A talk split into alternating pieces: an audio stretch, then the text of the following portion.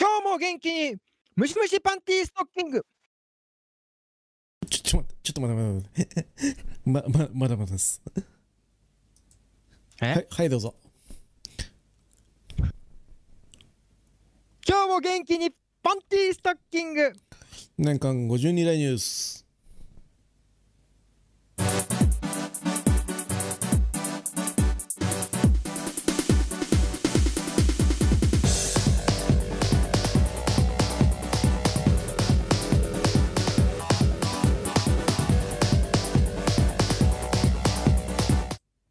はい、どうも。改めまして、こんばんは。やっほー。いいか、いいかが、あの、最初の段取りをうまく、はいうまく覚えていただきたい。今回は、あの、急を出してないのに、いきなり隣を始めるという。あの、嘘これやんなかったいや、ちょ、こっちでややってたんで、あの、最初にね、急出したんですけど、あの、こっちを見,、見てなくて。 で、こあで、最初ね、一発目ね。そう。うんで、ちょちょっと待っている間に君がいきなり始まったので。多分いねや、時間差で、うん。時間差で、降りてくるところらへんで気づいたのよ、俺。ああ、なるほどね。うん。はで、言っちゃって、で、なんかちょっとちょっとってなったから、いはいはい。もう、恥ずかしくてしょうがない。いやーも恥ずかしも言えてないわ。う、まあもう、この最初のオープニング挟むというのをやらなければいい話なんですけど、まあここはちょっとね、変えられないからね。うん。ここはちょっと変えられないから。そうですね。ここで俺らもスイッチが入るわけですもんね。そうですね。やるぞってトいーうク。スイッチが。今からトークを、面白いトークをするぞっていう。ああ、もうレギュラーのお二人が、俺様キング さんとおじさんが早くも。いらっしゃいますと。すごいですね。はいすごいですね。もう。何でしたっけえーと、地球平面だ。あそうです地ね。球が平面らしいですよ。え、はい。大変じゃない黒シですャか。チ、黒シャチ、あの、どうですかあの、地球、第一ど平ういう面、形、第一平面協会の話しますか。どういう、どうどういう形してると思います地球って。いや、丸いやろ。正確に言うと、えせ赤道、赤道方向にちょっと扁平な楕円ですよ。でもさ、丸いって感じたことありますああ、よくね、あの、なんていうの、なんか山の上とか登ると、ちょっと待って。こうんコードコードがすごい絡んでる。コードが愛し合ってるね。あーあー、ちょっと、ああ の、こコードがちょっと揉めてた。愛し合ってねえな、もう。うんこじれてた。 よくさ、あのうん。ーなんか山の上とかさ、うん。展望台とか登ると、うわ、地球丸いのわかるって言うけど、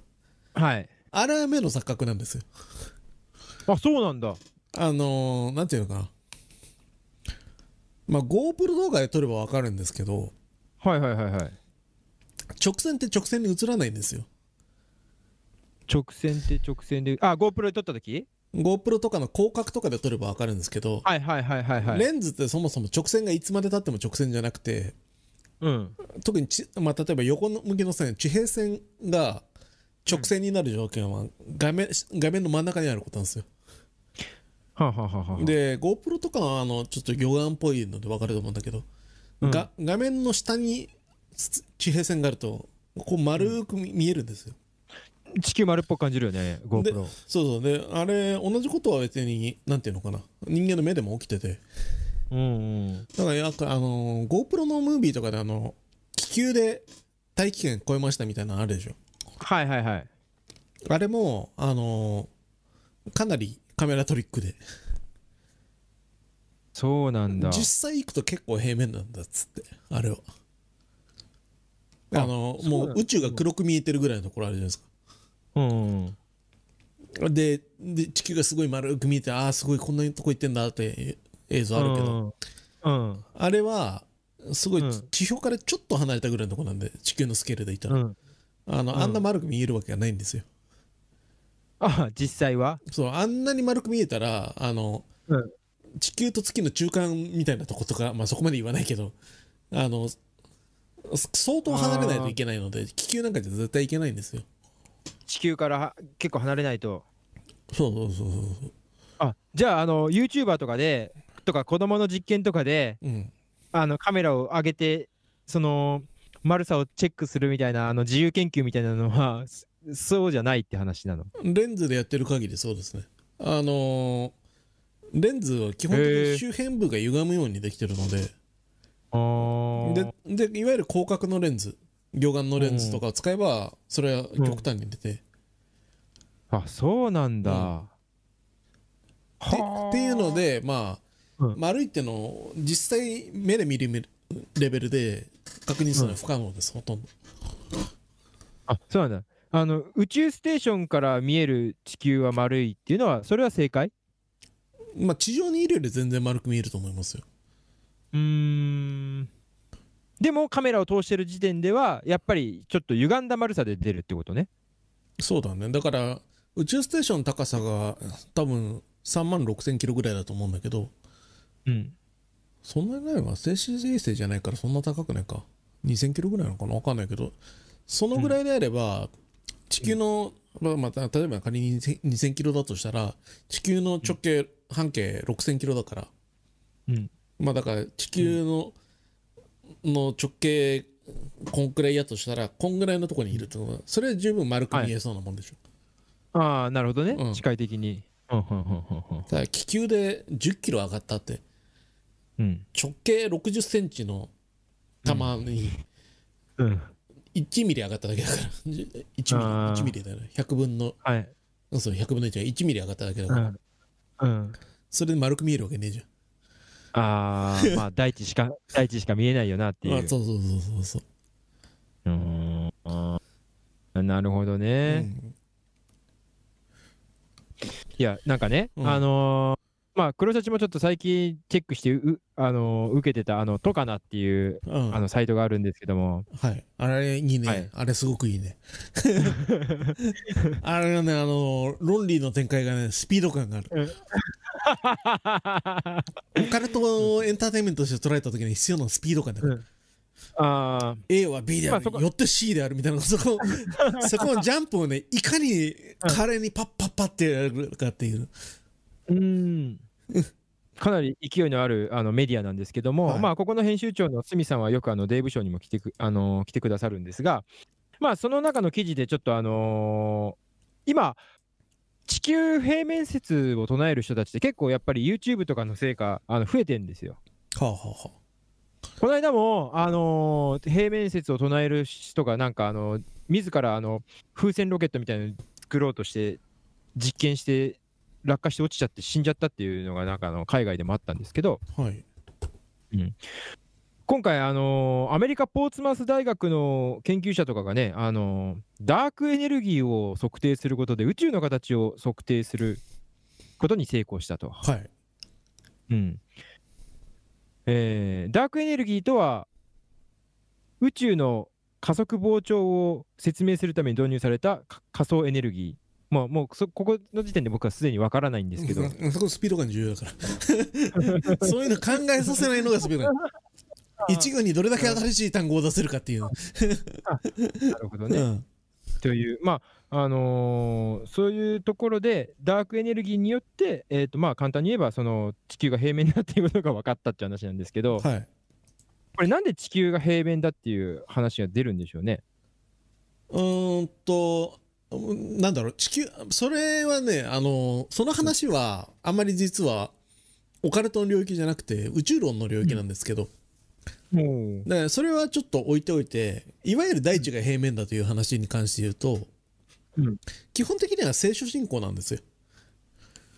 聖書うん、まあ、なんていうのかな。えっ、と、まあ、例えば、あの、一番有名なのは地球平面協会っていう、大地平面協会とも言いますけど、そういう団体が、あのー海外にあるんですね。うんで、簡単に言えば、まあ、地球は、その平面であるっていうことをやってるんですけど、それは、そういう人たちは地球平面であるということを、あのーなんていうのかな。あのーそれ自体をあの主張したいわけではなくて、どっちかというと、その、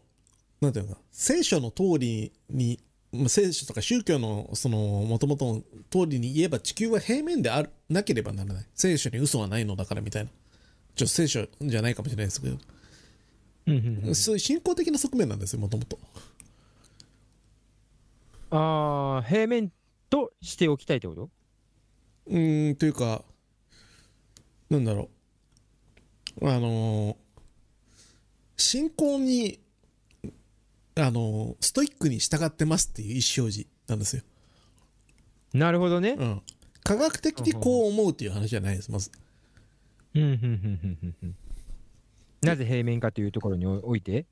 そうそうそう、なぜへ平面かと、あとなぜ平面かっていう、あの、主張するんや。ね、まあ、ただその、はいはい第一平面協会っていうのも、まあ実際のところは、その、おっさんが一人で会長やってて、みたいな感じだったんですけど。 でその人、おっさん死んじゃって20年ぐらい、その、か活動停止ししてて、うんで、そんでもって、まあ最近、ちょっと、復活させましたみたいな感じの、なやつなんだけど、うんうんあのーまあ、そそういう信仰としての第一平面っていう理論はあるんですよ、まず。おーで信、仰ね。うん。で、 さっきのあの、この、ちょうどリンクシェアされたトカナの記事っていうのは、ちょっと違います。これはね、宇宙論なんですよ。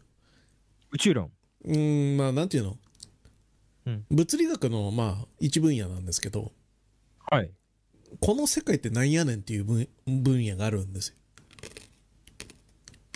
あたーだ宇宙があって地球。うーん、あの、広い方も狭い方もなんですけど、宇宙、あの、地球があって、太陽系があって、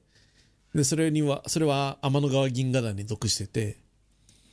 で、その銀河、銀河団とかグレートウォールとか、そういう、グレート、なんだっけ、グレートウォールだっけ、忘れちゃう。とか、まあなんか、要するに銀河の集まりがあってっていう、その構造で半径が140何億光年とかあるわけですよ。はいはいはいはい。えでその外はどうなってるんだとか そ,、うんそもそもそんな広がってる宇宙ってなんやねんみたいな話とか、はいはい。でもっと今度逆にミクロの方の世界はい。うんものは石ころがありますけどそれは原子でできてますうん。でも原子はちょっと分解すると電子と陽子っていうのでできてます、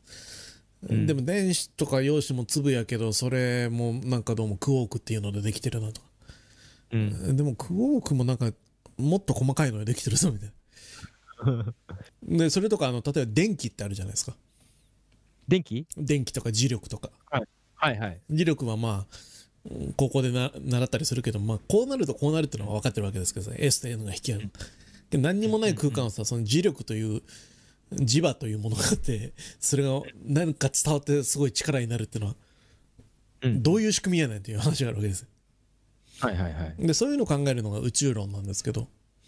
うん。でまあそのいわゆるビッグバンとかそういうやつうんうん。ビッグバンで宇宙ができて140何億年経ってますみたいな話とかはい。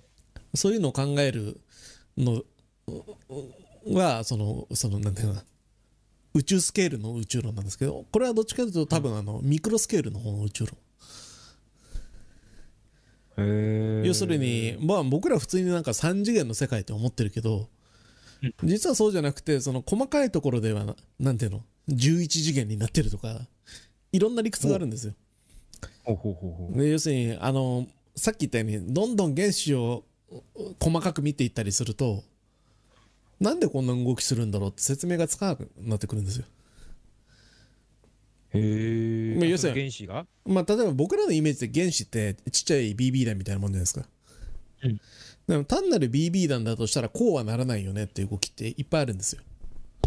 ああ、説明がつかないものが。そうそうそうそうそう。で、じゃあ、それはどういうふうにできてるんだっていうのを数学的に仮定していくんですよ。ほつまり世界はこういう風にできてるからこんな風に磁力が動くんだとかこんな風に重力が働くんだとかう。はいはいはいはい。でこのダークエネルギーってのもそうなんですけどこれはねあの大きい方でつじつまが合わない話でほうん簡単に言うとまあ銀河の回転する速度とかね銀河ってくるくる回転してるやんう。はい。回転する速度とかそのそれぞれの動き方とかを見ると銀河で、まあ、星こんぐらいあって、まあ、こんぐらいお銀河って重いんやろうなってのは分かるんだけど、う絶対足りないぞこんな重さじゃってこんな動きに絶対ならんぞっていうのは分かってるんですよああ、重さの割に動きがおかしいってことまあそうだねまあ正確に言うとエネルギーなんだけど、重さとエネルギーって実際はあのー表裏一体なのでああ。もっとものあの僕らのす原子とかそういうものの量とかで推測するとこのぐらいの重さのはずなんやけど全然足りひんぞっていう話で足りてないんだ。足りてないだからもっと何かがあるはずっていうので、その何かがあるけど僕らには見えへんからそれを、えー、とじゃあダーク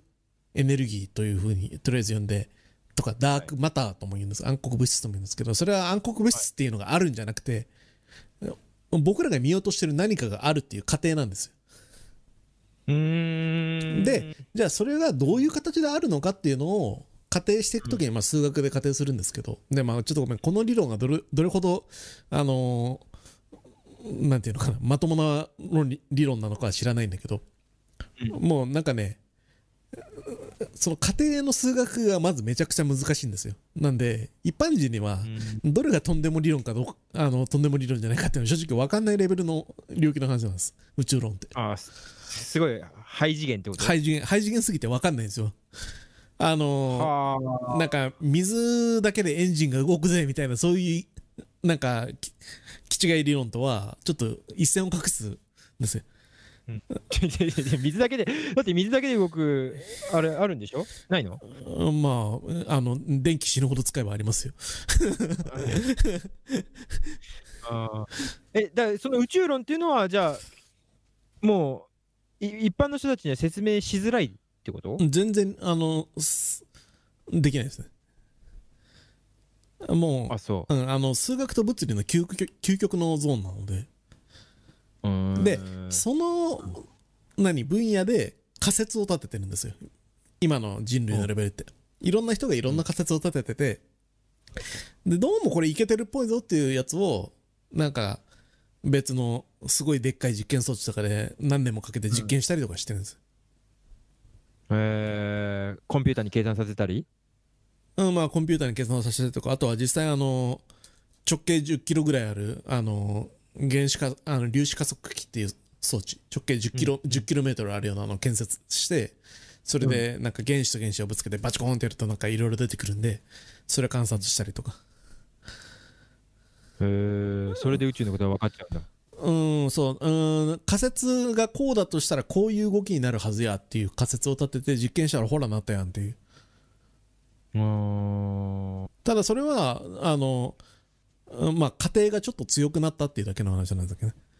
うん赤い靴下着てパチンコ行ったら勝てるっていう仮説で、うんで実際赤い靴下履いて行ったら勝てましたっつっても証明にはならないでしょ、うん。でも100回や今っ日か、そう100回やって100回勝ったらさすがにその理論正しいでしょうん、みたいなそういう話はあ、なるほどね。でそうでダークマターはねあの、うんなんていうのかなダークマターあるいはダークエネルギーってのは要するにうん。わからない見落としてる何かがあるぞっていう話であのダークマターというものがあるっていうわけじゃないですうん。もしかしたらその重いはずやっていう計算が間違ってる可能性もあるわけああ、そそダークってのは純粋に物理的に見えないって意味じゃなくて、うんわしら見落としてるぞっていう話なんですよああ。それを込めてダークって言ってるんですただ SF とかではなんかダークマターというのが瓶に入ってて それを入れると宇宙船があのー100年ぐらい動くっていう風になってるんだけどあまあ逆に言うとそのぐらいあの分かんないからどうあの SF ではいくらでも料理できるわけですよあ、あの、瓶に入ったブラックホールみたいなね。そうそうそうそうそうこうあって、うんそれ開けるとみたいな。まあこれを開けると世界中は全て時とになってしまうみたいな、うんみたいなうんあのふうに扱いしてるんですけど、まあ、要は現代の分かんないところってだけなんですよ要するうん。やっぱ宇宙のこともやっぱり全然分かってないんですかに全然分かってないよ 全然分かってない 海底のことも分かってないって前黒シャチ言ってたと思うけど、まあねどっちも分かん海底とかはまだね測れるんですよ、その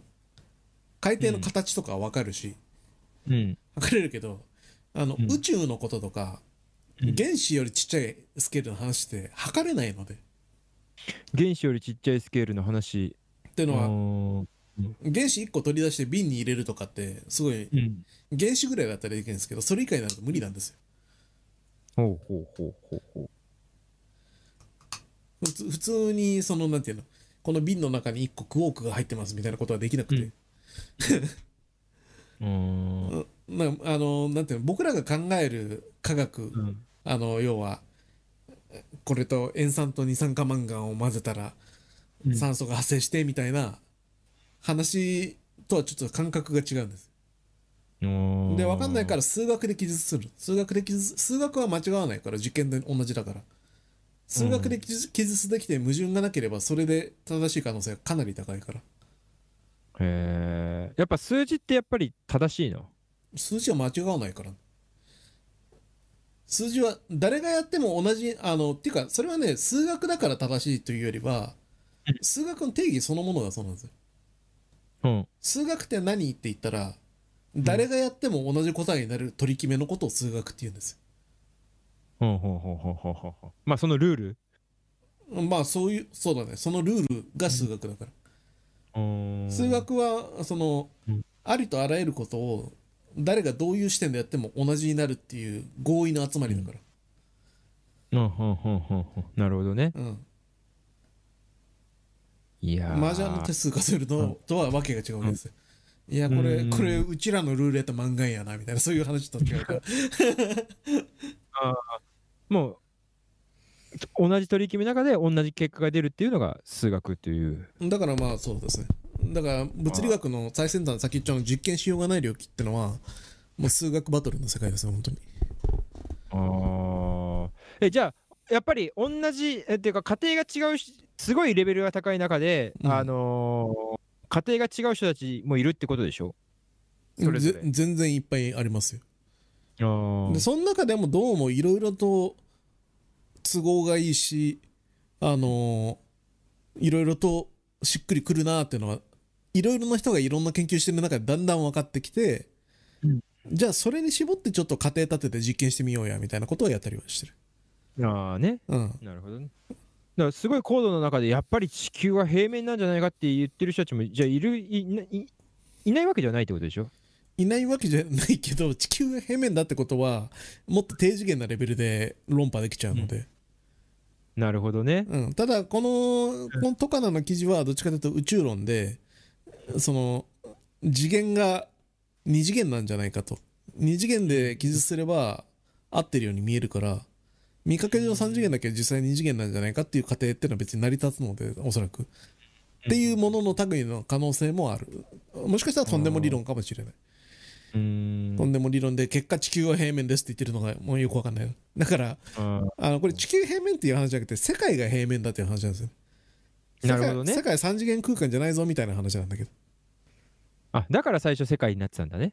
なるほどね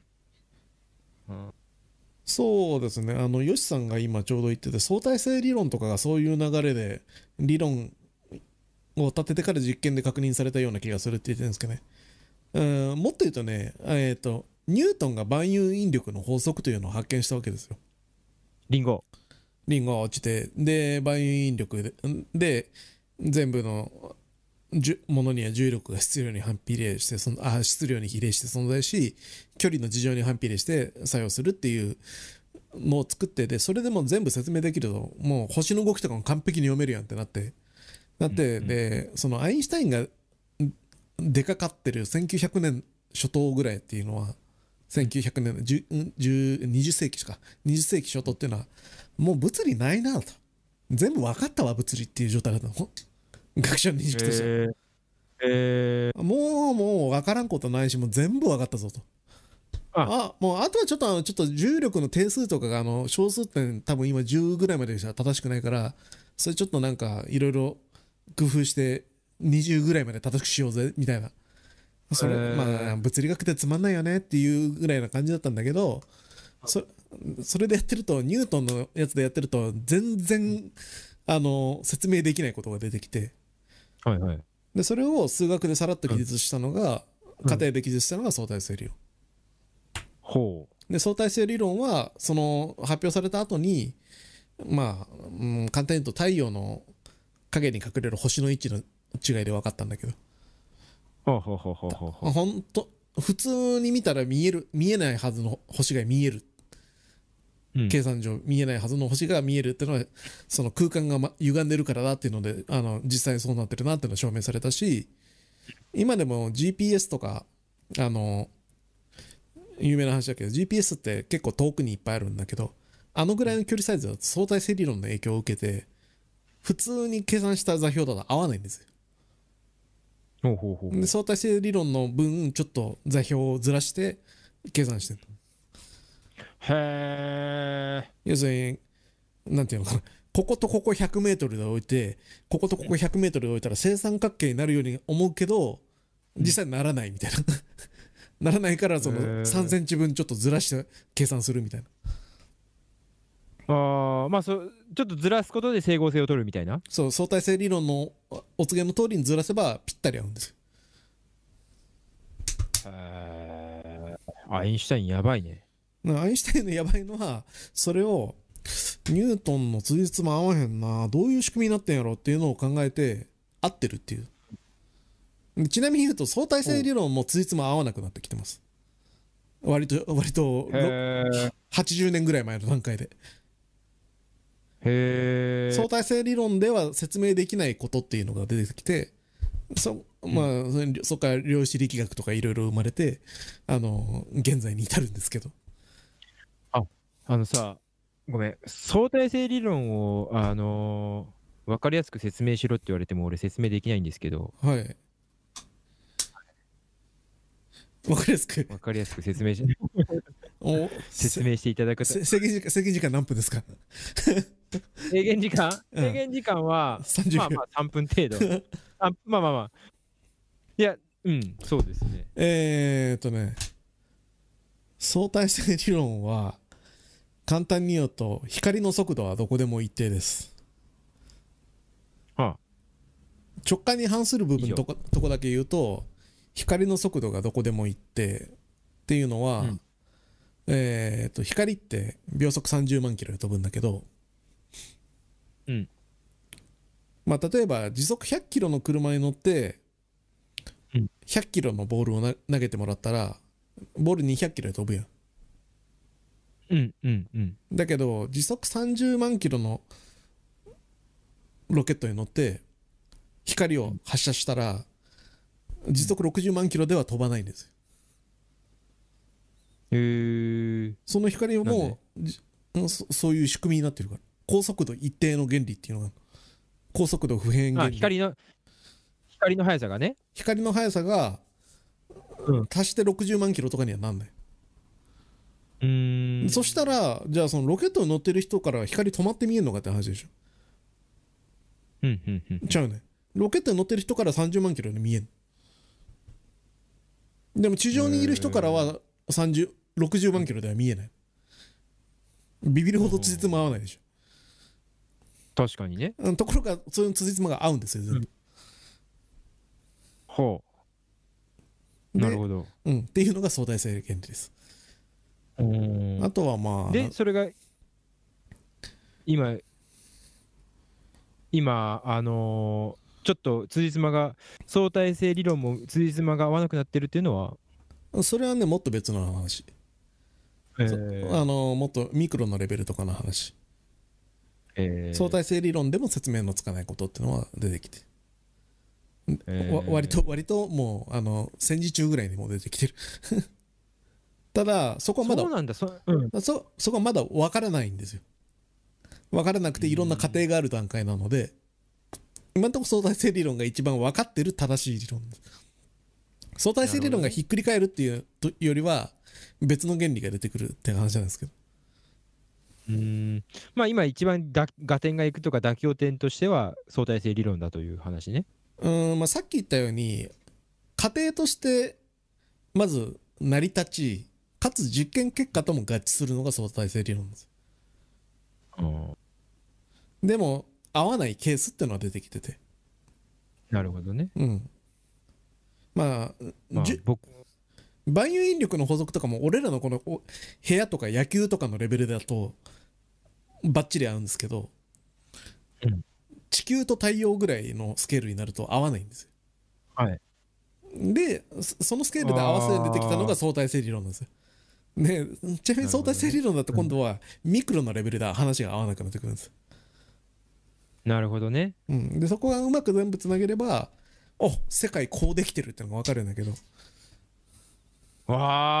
あ、わかることあんのそれ。いやー分から分かるか分からないか分からないけれども人類はそれに向かってトライしてるんですアインシュタインの残した名言はあの私が唯一分からないことは人間がなぜ宇宙を理解できるのかは理解できないとほうほうほうほう。というのがあって ああ。なるほどね。もうだからアインシュタインは全くわかんねえっていう話だったってこと結果。うまちのことが。うーんまあつじつまはいろいろ合わないことは出てきたしミクロの世界ってめちゃくちゃ奇妙ですよ本当にそうなんだ。なんだろうな。プランク定数とか考えるとすげえ怖いよ、マジ本当に。何怖いって何うんとね、なんて言うんだろうな。えっ、と、物の位置とかさ、力の強さとかあるじゃん。はいはいはいはい。それってさ、現実世界の、あの、ゲームだとさ、ヒットポイントとかで1、2、3、4、5って、要するにあの、飛び飛びの値を取るじゃない。1.2とかを取らないじゃん。でも現実世界の体力とかさ、殴った強さってさ、そういう割り切れない1.00825とかさ、中途半端な数字がすごい許されると思ってるじあゃあ、ん。そなるのほどね、連続的にアナログに行くと思ってるじゃん。だけど、原子の、なんていうのかな、えーっと、光の波長とかも、なんだっけ、まあ、でも原子レベルのサイズの大きさだとうん、最小単位があんの。時間とかも。ほう。時間の中流れとかも最小の単位とかがあってもうそれプランク定数って言うんだけど、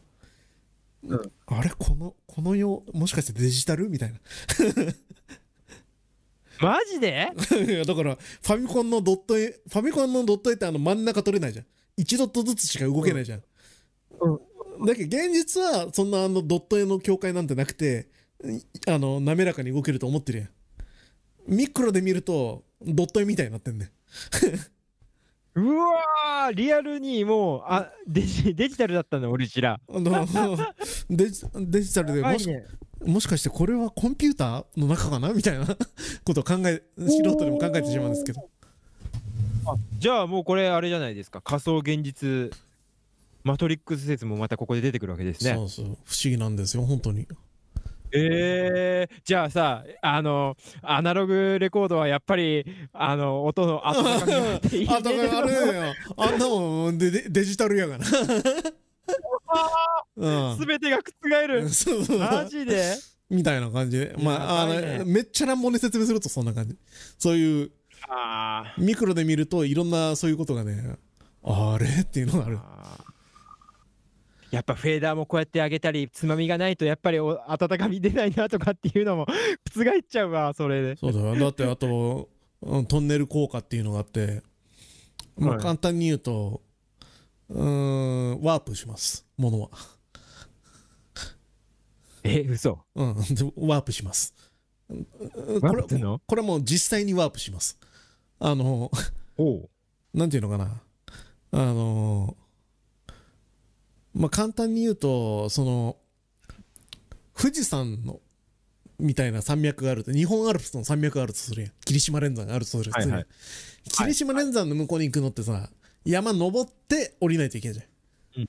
まあ、山登って降りたらチャラになるかもしれんしれんけどさ。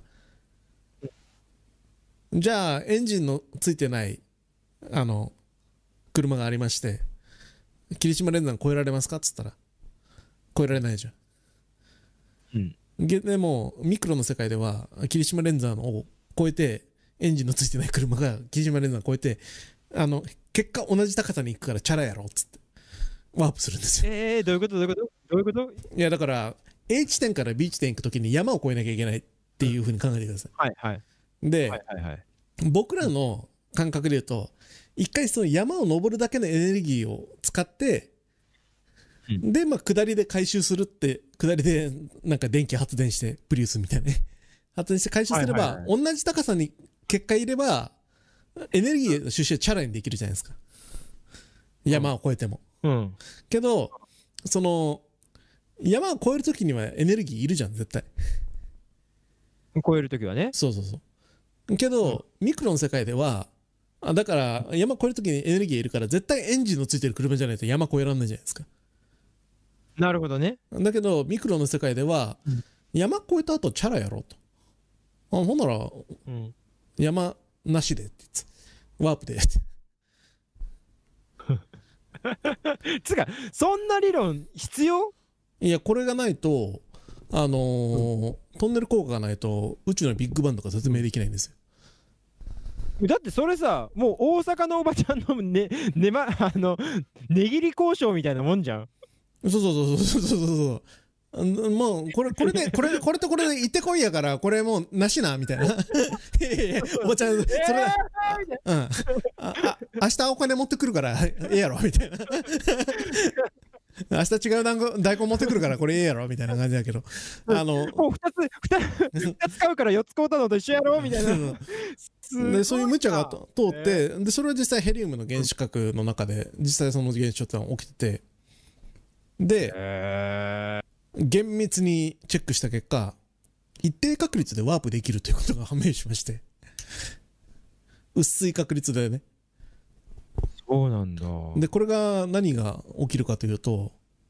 デビット・カッパーフィールドみたいに壁のすり抜けできるということです、ああ、やばいね。うん壁に思いっきり全力でぶつかった時その低い確率で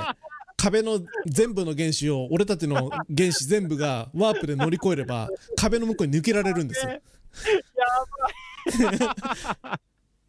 超魔術成功するんマですよジ、で。うん、これ科学的に成功可能なんですこれはあそうなんだ。 ただ確率が恐ろしく低いというだけです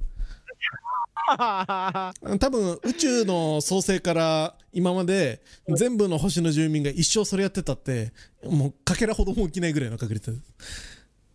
すそ。でもゼロじゃないうあうんだからあーの今から一一日一回トライして、できないかもしんないし、できるかもしんないみたいな。できないってことは、ま、あのできる保証は全くないんだけど絶対にできないでは少なくともないだからやばいね。アメリカを走っていたら一瞬で気がついたらカナダの北部を走っていたみたいな 話あるじゃないですか、はいあれもありえない話じゃないトンネル効なき果で道もあらずなんだ。確率的にはねえめっちゃ薄いっていうだけでーだそれがさ、何もその信頼も何もない普通のそういう発言権もない人たちがさ起きてしまった場合って本当にだから信じてもらえるケースっていうのはやっぱりないんだろうね。まあっていうか発言権のある人がやっても、あの信じてもらえないです確率の方でありえなういから、んまあね多分だから確うち率らなんかどのぐらいでなんかは知んないけど確率言ったらノートに0って全部書いた数字を多分宇宙いっぱい敷き詰めてそのぐらいの0.0001でやってもそれより低い確率みたいなだってさ動画撮っててもしそのタイミングで起きたとしても絶対フェイクだって言われそうだよね。まあね もうそれすらも証明しようがなさそうな気がするな。でもあはいのタイムスリップよりは SF じゃないよあそうなんだ。うんタイムスリップよりはだからまあ実際原子レベルでは実際起きてるからね普通にえー、ワープ。ワープがないとねなんだっけヘリウムの原子核崩壊だったかなが説明つかないんですよその壁に思いっきり思いっきり走ってぶつかるっていうね、ちょっとやって抜けたー ってやべえおもろいな多分ね JB クラスの人間でやらないとまず無理だ と思う JB かマイケル・ジャクソンレベルの人でやらないと無理だと思う多分俺そうだよね全盛期のねうん全盛期の JB はちょっと浮いてますもんねそう全盛期の JB はいけるあれはいやー面白い話聞いたな今日はう、んまあそんな感じなんですよだからあのまだまだわからないですから世界は平面かもしれないですでも地球は平面じゃないですうんなるほどねうんなるほど、面白い話を聞きました。まあ、地球平面だったら地平線が見えない問題がありますからね、まず。え、なんでだって、あの、地球丸いから地平線見えないんで。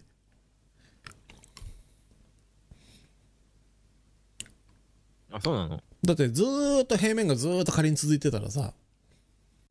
どこまで行ってもさ、地面見えるわけです。あ、そうか。で、山とか見えちゃうわけだ。まあ、山とかが手前にあればそこは地平線になるんですけど、仮に真っ平らな地面があった場合ってのは。で、ずーっと地平線まで続いてるんだけど、途中で空気の、あの、もやによって、もやっと消えるんですよ。地平線が。 おそらく。ほえ。まあ、もしくはずっ、と地平線だったら。うん、もしくは、どっかの山にぶつかって、そこは地平線になるかなんですけど。うーん。あんな近距離ではっきり地平線が見えない。ああ。でも丸いことの正面に他にならないと。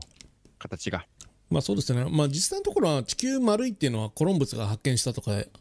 ありますけど、あれち地球平面神話って言われてて、あの、もう2000年ぐらい前の人が、うんあ地球丸いなと分かってたんですよ。そうなんだ。うん。割と簡単に分かりますよ。えー、中学生でも実験できるぐらいの簡単に分かります。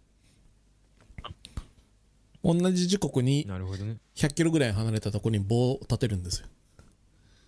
うんでそうすると影の長さが違うんですよ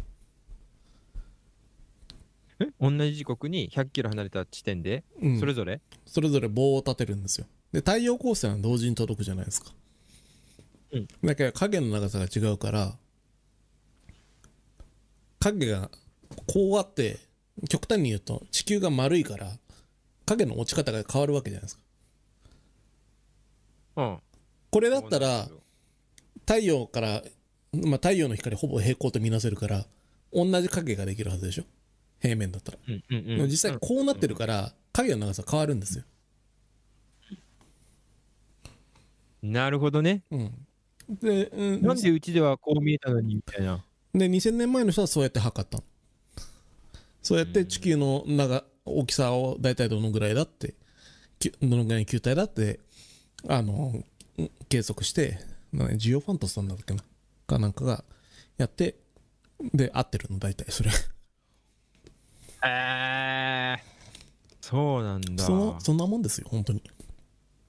結構みんな頭いいね。いやー人間のねなんていうのわからないことをどうにかして分かろうとする努力ってのはすごいですようん。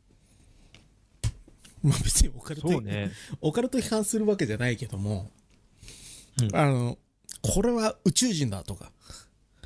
うんこれはもう確実に例の仕業だうと、んっていう人ってのは必ず確実にとか間違いなくとか他に考えられないって使うんですけど、うんまあ、人間が今まで永遠と積み重ねてきたのはいや、そうとは言い切れないよなみたいな話なんですよもっもうちょっとよく考えてみようみたいなこれ例っぽいけど違う説明できひんかなっていうふうにやってたら今の科学できてるんでうん。まあオカルトっていうのはその逆でまあ世界をまあイージーに理解しましょうという遊びなのでうん。うん。ですから間違いなく死後の世界ありますと これは確実に例の仕業ですとでねみんなそういう断定をするわけですよはいはいはい。断定をした結論っていうのはオカルトになりやすいですそうですね。だから世死界後の世界ね。まあその辺興味がある人はあの上野の科学博物館でも行ってくださいうん。あそこ行くいやと、面白かった。うん面白いですよ本当にはいさあそんな感じでございますがいや、ためになりましたね。はいやっぱたまにはこういう、なんかちょっと、あのー、明日勉強つけ、あ明日話題で使えそう な、あるといい。明日の明日の話題明日、あそうそう、明日の話題、明日の話題。うん。てなわけで、てなわけで今週も、 今週も長々、えー、2時間53分お送りしてまいりましたわけなわけですもんねもう、カミカミやん。 うんだって眠いもの。そうね。うん。そうですね。うん、今お風呂入りたいもん、僕も。日も遅くまでありがとうございました。はい。ええもうあもうこのまま締めていいんですか締めましょうね。そうですね。で、まあ、近々、まあ、ゲストをどなたか呼んだり、あのー、なんでしたっけ。まあ、いろんな企画とかもやっていく予定なので、あのーはい。はい。あのその際は、ぜひ皆さん、レギュラーメンバーもよろしくお願いいたしますということで、引き続き熱い応援をおそうですね願いいたします。チーム52代術、ワンフォー、ワンチームなんで、 よろしくお願いしますということで、じゃあ、えーお送りしましたのは、黒シャチと、ヒロとキトーの年間52代ニュースでございました。